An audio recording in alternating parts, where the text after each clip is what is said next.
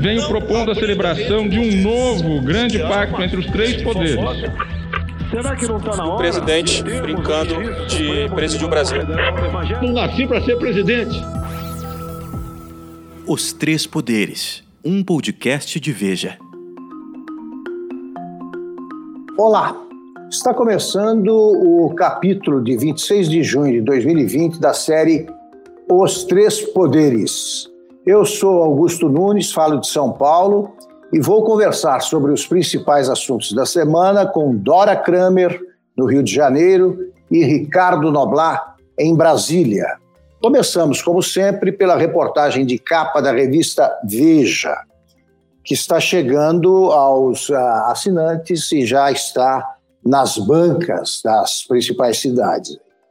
É, a capa tem o rosto do advogado Frederic Wassef e tem como chamado o seguinte: Fiz para proteger o presidente. É, em entrevista é, exclusiva, o advogado Frederico Wassef conta que abrigou Fabrício Queiroz porque havia uma trama para assassinar o ex-policial e culpar Jair Bolsonaro como tentaram, entre aspas, né? como tentaram com o caso Marielle Franco. Bom, eu vou começar ouvindo a Dora Kramer, do Rio de Janeiro. Tudo bem, Dora, com você? Olha aqui, essa entrevista, é, eu não sei nem como qualificar, porque uma hora a gente, a gente lê a entrevista, acha engraçado, porque agora é uma fonte inesgotável de contradições, né? Quero começar pela frase que a revista destacou na capa, fiz para proteger o presidente. Fiz o quê? Escondi o Queiroz para proteger o presidente. O resultado a gente sabe, ele expôs completamente o presidente. Então, ele, ele vai desenrolando um roteiro que cada hora aponta para um lado. No ápice disso, e resumindo, ele fala de uma conspiração que ele protegeu, fez um gesto humanitário, iniciativa própria, sem consultar ninguém, sem contar nada para ninguém da família Bolsonaro, a quem ele protegia, tá certo? É, por uma, um, um, gesto humanitário, porque ele tinha informações seguras, segundo ele, de que o Queiroz seria assassinado. Assassinado uh, por obra de uma conspiração que mais adiante ele cita dois personagens que estariam numa conspiração, não sei se essa exatamente de assassinato, simplesmente os governadores de São Paulo e do Rio de Janeiro, e essa conspiração seria para quê? Assassinar o Queiroz para que isso fosse atribuído a uma queima de arquivo patrocinada pelo presidente da República e sua família. É uma, uma, um relato, né? que não para em pé de, de, de, por lado nenhum. Acho que complica mais. Aliás, uma questão que eu queria, eu queria devolver aos meus colegas que eu não sei, não tenho uh, informações assim para deslindar isso. Se esse tipo de declaração, em que medida esse tipo de, de história, que em princípio a gente olha, parece apenas absurdo, em que medida isso pode ter algum efeito é, negativo, evidentemente, que positivo está claro que não teria, algum efeito é, jurídico né, nas investigações, seja para ele no papel do advogado frente, frente à OAB, seja para o presidente e, e o seu filho Flávio Bolsonaro. Ricardo Noblar. É, eu não, eu não sei qual, qual a parte dessa entrevista é a mais espantosa. Eu acho ela uma, uma peça fantástica, é, e aí falando sério, de, é, é, de duas coisas. Uma, é, como até antes um pouco a Dora tinha comentado conosco, de uma entrevista muito bem conduzida pelos autores da entrevista, que não podiam ficar o tempo todo é, chamando o, o, advogado de mentiroso, mas que, com muita habilidade, extraíram do advogado tudo que ele, advogado, gostaria de contar e, e de uma maneira tal que, que, que expôs a mentira de cima a baixo ficou clara, é, é, inacreditável. Ele se choca com todos os dados. Ele diz que o, que o que apenas por uma questão humanitária apoiou ou escondeu, que ele não usa esse termo, o, o Queiroz, Mas, ao mesmo tempo, ele diz que o Queiroz não era procurado, não era refugiado, não era coisa nenhuma. Ora, o Queiroz tinha sido intimado várias vezes a depor. E na única vez que depois foi por escrito e à distância. E depois disso ele se escondeu. Ele era procurado, sim, pelo Ministério Público para que fosse lá depor presencialmente e desapareceu, sumiu, sumiu. E, e, e, o advogado diz que ofereceu espontaneamente, por uma questão ali de piedade, três, três esconderijos para Queiroz, embora ele não os trate como esconderijos, mas esconderijos são uma casa de praia, um sítio em Atibaia, uma outra casa em São Paulo. E, e, o fecho dessa entrevista é maravilhoso, porque depois de destilar todas as mentiras possíveis, o que mostra que ele tem uma grande capacidade de fraudar as coisas, mas não é o único. Ele termina com uma frase memorável: Eu amo o presidente. O que, o que me passa pela cabeça é o seguinte: se esse cidadão, se o Frederico Assef, um dia resolver falar a verdade, essa verdade vai ser desacreditada por todas as mentiras que ele já pregou Quer dizer, se ele amanhã chegar e disser, não, eu tenho várias coisas a contar sobre a família Bolsonaro, que é isso que a família mais teme. Se ele começar até a contar verdades, as pessoas têm razão de duvidar, mas como? Esse cara já mentiu tanto. É. Olha, é, é, ele se mostrou mentiroso compulsivo. Né? Primeira declaração é. que ele deu, ele disse que não sabia que o, o Queiroz estava na casa dele, primeira. Em seguida, deu outra, ou fez outras declarações, sempre curtas. Essa entrevista, sim, é reveladora, vamos dizer, estamos mostrando o porquê. Na segunda, ele disse que ele tinha, sim, uh, tido alguns contatos com o, o Queiroz, tinha abrigado o Queiroz, mas ele ia contar uma história que ia chocar o país aí pelas revelações nelas, uh, nela contidas. Né? Aí ele me vem com essa entrevista que vocês já é, fizeram o resumo da ópera. É absolutamente ridícula e mostra é, coisas perigosas para quem ele pretende proteger ou defender. Primeiro, ele não tem álibi. O ACF não tem álibi para explicar por que escondeu Queiroz.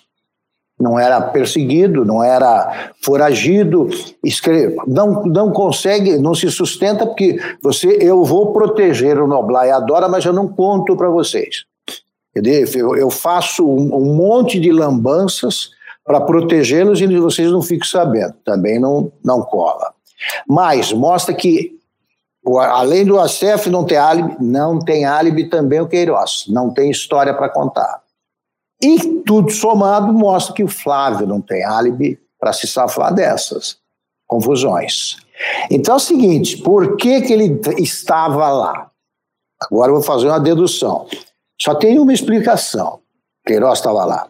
Porque o ACF o levou para um esconderijo para saber exatamente que, o que é que se passou e ver o que fazer com as provas existentes, dar um jeito de destruir, inibir testemunhas, etc. Só se pode chegar a essa dedução. E é, mostra também que muita gente sabe do que aconteceu uma delação premiada explode essa história toda, porque, como bem lembrou Noblar, ninguém acredita mais, Dória e Noblar já expuseram isso. Ninguém acredita mais no que esse cara fala. Ele é carta fora do baralho. Mas ele teve a grande ideia de tocar no caso Marielle. Então ele deve saber o que aconteceu. Como aconteceu com Marielle, o que, é que ele sabe sobre o caso Marielle, então, que ele ainda não contou? Então, eu acho que essa entrevista é o tipo da entrevista que, se é o meu advogado, eu não preciso de promotor para ir para a cadeia. Um desastre absoluto. Tem mais uma coisa, Augusto, se a Dora me permitir também. É, ele não só se refere ao caso Marielle, e aí fica, fica, fica. o que é que ele quer dizer com isso? O que é que ele sabe a respeito do caso Marielle? Como ele se refere também ao caso do Adriano Nóbrega, que é o, o, o miliciano que foi morto na Bahia. Era fugitivo, procurado pela polícia. Ele também chega ao ponto de defender o miliciano, dizendo: não, ele tinha uma folha corrida limpa, não tinha problema, ele respondia a um processo, mas não era, era uma fraude o processo dele. Ele vem e defende o miliciano. E depois ele inventa ou repetindo uma fake news que circulou muito à época nas redes sociais, que o miliciano, antes de ser morto, foi torturado, quebraram-lhe as costelas, bateram com a cabeça dele no chão. Isso não bate com os exames feitos depois do IML do Rio de Janeiro, conferidos pelo IML do Rio de Janeiro, e que atestaram que não, que ele não foi torturado, que ele não recebeu pancada, que ele não tinha as costelas quebradas. Então ele tinha que agora, ou deveria da agora por diante, se explicar o que é que ele quis dizer com essa coisa de Marielle, o que é que o senhor Acef sabe sobre o caso Marielle e também sobre a questão do miliciano Nóbrega. É de uma irresponsabilidade fantástica. Dora. Quero só acrescentar uma coisinha. É, o que ele quis dizer, quer dizer, ele precisa explicar, né? Não está claro. Agora, o que ele conseguiu, falando em, em Adriano Nóbrega e em Marielle, foi puxar esses dois casos em que a família Bolsonaro ficava ali de personagem um tanto lateral, puxando dessa história do Queiroz, que mais do que Acho que o que desconforta mais, por exemplo, a ala militar, a gente vai falar daqui a pouco disso, é esse caso, mais do que aquela, aquele reparte ilegal de dinheiro público na Assembleia Legislativa, põe no centro do, das confusões a ligação da família com as milícias do Rio de Janeiro. Eu só queria completar o seguinte: eh, vocês falaram da entrevista muito bem conduzida, eu realmente gosto desse tipo de entrevista com esse tipo de entrevistado. É onde funciona essa fórmula. Deixa falar, vai induzindo, não precisa confrontar. É, tem cara que você precisa contestar. Imediato. Esse aí, deixa rolar, porque só podia terminar nesse fecho glorioso, né? Eu amo o presidente. É. Bonito isso. É verdade. Bonito Agora, como amor, é que se pega? É lindo. Agora, como é que se pega? Quer dizer, um presidente da República, é um filho, senador. Como é que se pega um advogado desse para, para, para, para defendê-los? Quer dizer, havia tantos nomes e há tantos nomes de bons advogados no país e se correu logo para esse cidadão. Ele chegou lá substituindo um bom advogado por sugestão dos filhos. Foi isso que aconteceu. Agora vamos passar para outro assunto. Dora Kramer, eu tive a sensação de que o, o governo, nesta semana, foi mais moderado, baixou a bola e tal. Você também? Completamente. Eu acho que é uma sensação que toma conta de todo mundo, porque houve uma belíssima de uma baixada de, de tom de voz é, no que eu chamo de presidente, filhos e companhia, né? Ali no entorno todo do presidente da República houve essa baixada. Você vê que desde aqui que eu, e, e, qual é o marco, né? Disso é justamente a prisão do Queiroz. Eu acho que aí baixou, sei lá, não sei qual é o nome do medo ainda, mas é evidente porque só o medo, só o receio, só a necessidade, só a conveniência faria o presidente mudar a sua maneira de, de se comportar. Claro que não foi por convicção e tem sido por conveniência, né? E a partir disso você vê também uma mudança a partir da, da, dessa risca de giz, que eu acho que foi marcada pela, pela prisão do Queiroz. Eu notei ali, o, o Augusto Noblar, essa uma mudança na ala militar do governo. E como é que isso se expressa? Aquela explicação que o, que o general Augusto Heleno deu sobre a versão da, da, das trocas de segurança, aquela versão que o presidente deu naquela reunião de 22 de abril, dizendo que as trocas a que ele se referia não, eh, não aludiam à Polícia Federal, e sim às dificuldades de trocas na segurança pessoal. Vai o ministro e vem a público agora, ontem, anteontem, se não me engano, dizendo que, olha, nunca houve dificuldade, inclusive porque as trocas no âmbito do Gabinete de Segurança Institucional, que é quem cuida da segurança pessoal do presidente e sua família, foram feitas sem nenhum problema.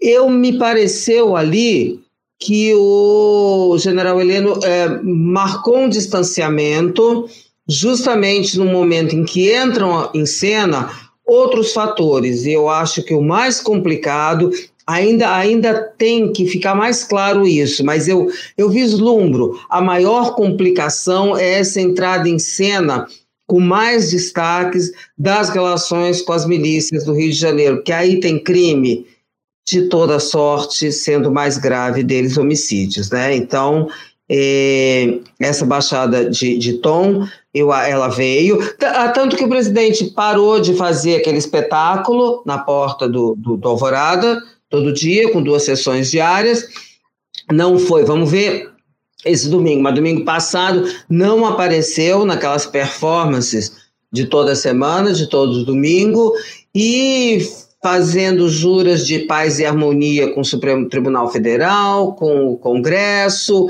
A questão só, gente, eu quero ver o seguinte: se esse negócio é permanente ou se é transitório apenas para fazer frente às circunstâncias que são completamente adversas para o governo. É, é eu também tive a mesma impressão, Dora, e ele, inclusive, o presidente, inclusive, enviou uma missão de paz ao Supremo, né? um grupo de ministros que foi conversar com o ministro Alexandre de Moraes. Esse também foi outro, outro gesto. As declarações foram dadas em tom mais tranquilo, não houve, ou pelo menos ostensivamente, nenhuma busca de confronto, né, que acontece com muita frequência. Eu acho que essa redução aí, né, essa baixa no tom é, vai durar um pouco, sim, porque é, espero, né, que dure mais tempo, que não seja passageiro, porque só beneficia o governo ou torna menos problemática a situação, né? torna menos tensa, uh, tenso o clima em, em Brasília, etc. E mais, é, eu acho que isso é o que a gente poderia chamar, talvez, do efeito Queiroz. Não sei se estou exagerando um pouco ou pré-Queiroz. Talvez o efeito. Talvez o efeito reforma ministerial, né? Porque, ou reforma ministerial, não, reunião ministerial, aquela célebre reunião de 22 de abril que produziu todas aquelas confusões, foi gravada, exibida para o país, e que resultou na saída do ministro da Educação também. Mas não só nisso. Resultou numa, talvez, numa conversão do Bolsonaro a, a tudo que os ministros militares ao seu redor diziam: olha, não dá para continuar assim, não dá para desatar uma crise todo dia, não dá para ficar confrontando os demais poderes. É preciso negociar com o Centrão para que você tenha apoio no Congresso no eventual apresentação de pedido de impeachment.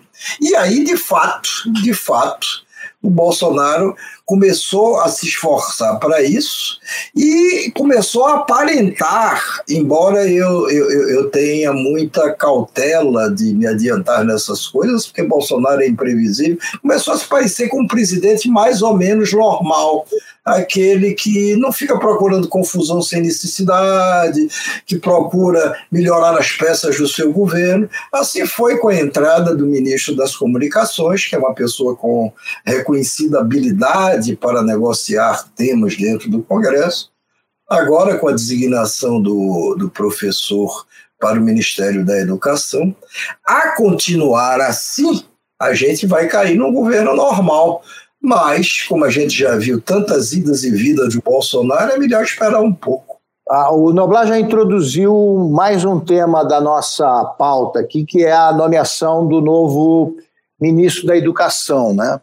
Eu uh, comento que ele certamente será melhor que o Weintraub, porque é muito difícil ser pior. Não, eu acho que não vai conseguir. É a grande, Mas, é a grande vantagem é? dele, né? É a grande vantagem dele poder ser comparado com o Van Traub. Exatamente. Agora, o que, que vocês acham que deveria fazer um ministro da Educação que assume agora? Faz de conta que ele pode, que ele tem um, a, alguma autonomia para estabelecer prioridades e tal. O que, que vocês acham? E o que, que vocês acham que vai acontecer? Que vocês Bom, gostariam que acontecesse e o que, que vai acontecer? Dora. Não, acho que o que está sendo desenhado, pelo menos uma tentativa, porque você falou bem, é preciso ver se ele vai ter autonomia, né? Porque todos os ministros até agora que tiveram autonomia e que fizeram bem feito, ou pelo menos foram bem vistos pelos trabalhos que estavam fazendo das respectivas é, pastas, caíram em desgraça com o presidente da República, porque aí ele acha que estão fazendo sombra a ele e tal, e aí entra em ação a personalidade paranoide e até ele não sossega enquanto não se livra dessas pessoas, né? Mas, pelo que eu, eu a julgar pelas primeiras entrevistas do professor Carlos Alberto Decotelli, é, a preocupação dele, ele fez questão de pontuar a, a, o seu distanciamento com esse negócio de guerra cultural, né? Quando lhe perguntaram sobre se ele é, se pautaria por ideologia, ele falou: não tem nem condições de fazer isso. Eu vou aqui me pautar pelas questões, pelos problemas na educação, que não são poucos e são totalmente urgentes. Não sei se ele vai se dedicar a um especificamente, vai estabelecer uma prioridade, talvez a prioridade seja essa questão da volta às aulas, como é que se trata isso e tal mas é, sobre a avaliação dele, ele, ele, ele recebeu manifestações de setores ligados à educação positivas, até porque não, não poderia ser diferente, e é como vocês disseram, a sorte dele é que o padrão de comparação é extremamente baixo e, portanto, favorece a ele, né? Porque depois do Ricardo Vélez, eu particularmente até achei que ia ser melhorzinho o Weintraub, porque achei que pior do que o Ricardo Vélez não poderia ser como nós vimos, foi muito pior. Então, é, a gente precisa ter cuidado com esse negócio de, olha, pior que o Weintraub não pode ser. Não, tudo pode sempre piorar. Mas, pelas primeiras manifestações do professor Carlos Alberto Decotelli, não estou achando, ele não, não se vislumbra aí nada parecido. Não sei se é uma sumidade, se vai dar jeito e tal. Agora, eu acho que dá para afirmar com segurança de que melhor que o antecessor, não resta a menor dúvida. Ah, e só para acrescentar, para finalizar, é, acho que essa escolha dessa maneira, dessa, dessa pessoa específica, é, ela já faz parte desse pacote aí da, da, da transmutação de de lobo mal para cordeiro, que fez o presidente, porque em vez de insistir na, na, no mesmo perfil né, do antecessor para a educação, não. Ele vai e faz uma escolha que combina mais com essa fase que eu ainda não sei se é provisória ou se é permanente. É tão, é tão grande a boa vontade de todo mundo e, e se justifica essa boa vontade com o professor Decotelli que ninguém, por exemplo, está é, tá cobrando dele explicações, e de alguma maneira se deveria cobrar dele explicações do que aconteceu com uma grande licitação, negócio de milhões de reais, para a compra de laptops, é, computadores que iriam é, servir à rede municipal estadual de ensino o país como um todo. Isso foi na época, aconteceu isso na época em que ele era presidente é, do, de um fundo de educação. Um FNDE. Fundo, é, FNDE. Essa licitação foi feita, o pregão saiu, e aí veio uma auditoria da CGU, com, é, é, que descobriu que aquilo ali tava, era um absurdo. Por exemplo, tinha, tinha lotes de, de laptops destinados lotes gigantescos, 17 mil laptops, sei lá, 18 mil, para uma escolinha de Minas, no interior de Minas, onde só tinha 255 alunos. O que eu sei é que o professor Decotelli, uma semana depois, foi afastado da, do, do cargo que ele assumia dentro do MEC. Agora, a boa vontade é tão grande que ninguém devia, que, que, que ninguém está cobrando explicações dele. Deveriam ser cobradas, porque esse caso nunca foi esclarecido até hoje. Jamais se foi ao fundo nisso. Agora, por último, é, ainda falando do professor da Cotelli, eu fico pensando aqui como deve estar tá se sentindo o Olavo de Carvalho, o autoproclamado filósofo que tinha emplacado dois ministros da educação os dois que, que antecederam o que foi nomeado ontem. É, como deve estar se sentindo a base bolsonarista ali, sincera, porém radical, ou radical, porém sincera, que, que sempre gostou desse, não é? Que sempre gostou desse tipo de gente. Não, tá entrando um, um professor, uma pessoa que entende de gestão, que quer dialogar, não quer, não quer se notabilizar por diferenças ideológicas. Isso deve estar tá deixando o pessoal, na, os bolsonaristas, muito aflitos e desamparados. Tomara que se concentre, possa se concentrar em questões educacionais. Né? O Brasil A tem 14 ver, milhões, 14 milhões de analfabetos. O ensino fundamental está em frangalhos. Né? Ah, o ensino secundário é, é ruim. As, as, as universidades públicas ah, federais aí, que foram criadas hum, são de nível baixíssimo, para ser gentil. E o ano letivo está perdido. Nós estamos vendo que a educação à distância ela é precária, né? não tem eh, milhões de crianças, não tem acesso a isso. Então, um país nessa situação tem que se concentrar nesse assunto. Todos os candidatos, né, a vereador, deputado estadual, federal, senador, aparece no horário eleitoral aquele binômio, a educação e saúde. Tá? Não dou a menor bola para isso. Está na hora de para que não se repita o desastre sanitário né, na educação. Nós descobrimos que a saúde brasileira está desprotegida, a saúde pública agora, né, e está em frangalhos também faz tempo. Tomara que a educação tenha mais atenção e menos conversa fiada tá, em torno de assuntos aí que não são prioridade para ninguém, nenhum país do mundo. A gente vai ver se ele pode dar certo, se vai dar certo, se ele tiver começar tendo autonomia para montar a sua equipe. Era o que a Regina Duarte imaginou que teria e não teve. É onde começa o bombardeio, né? Vai nomear alguém de confiança, não, isso não pode. Aí, é. aí é, a conversa aí muda de. Bom, vamos então para é, o último item da nossa pauta. Estamos mais ágeis aí, nem graças a Dora Kramer. Enquadrou é claro. a gente. Ah, peraí, peraí. Posso voltar um minutinho? Um, Pode. Um, finalizar esse assunto da educação, que eu não sei se foi no Blasco, foi você, Augusto, que falou. Ah, autonomia para montagem da equipe. É preciso lembrar Isso. que dois dos principais eh, estruturas do MEC, um deles justamente o FNDE, estão nas mãos do Centrão, os novos parceiros do, do, do presidente Jair Bolsonaro. Muito bem lembrado. Bom, o, a pedido da, da defesa do senador uh, Flávio Bolsonaro, ele agora vai ser julgado em outra instância. Né? Ele era, está, o caso dele estava nas mãos de um juiz em primeira instância e agora, juiz Itabaiana, né? E agora ele será julgado por desembargadores do Tribunal de Justiça. É isso, né, Dora? O que, que você achou dessa mudança comemorada pela, pelos advogados de defesa do Flávio Bolsonaro?